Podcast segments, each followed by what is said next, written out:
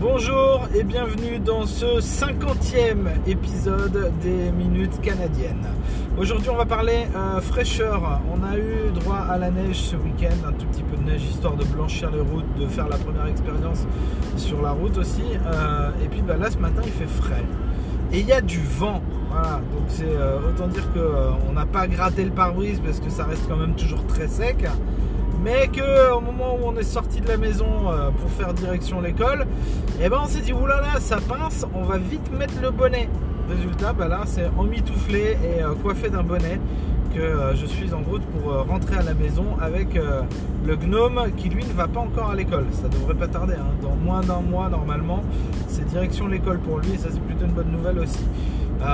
Côté quotidien, bah, aujourd'hui ça va être les courses aussi.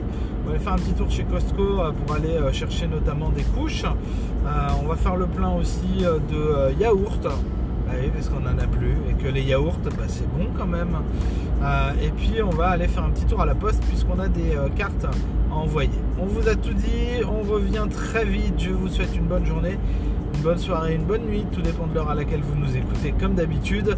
Et je vous dis à très bientôt dans les minutes canadiennes.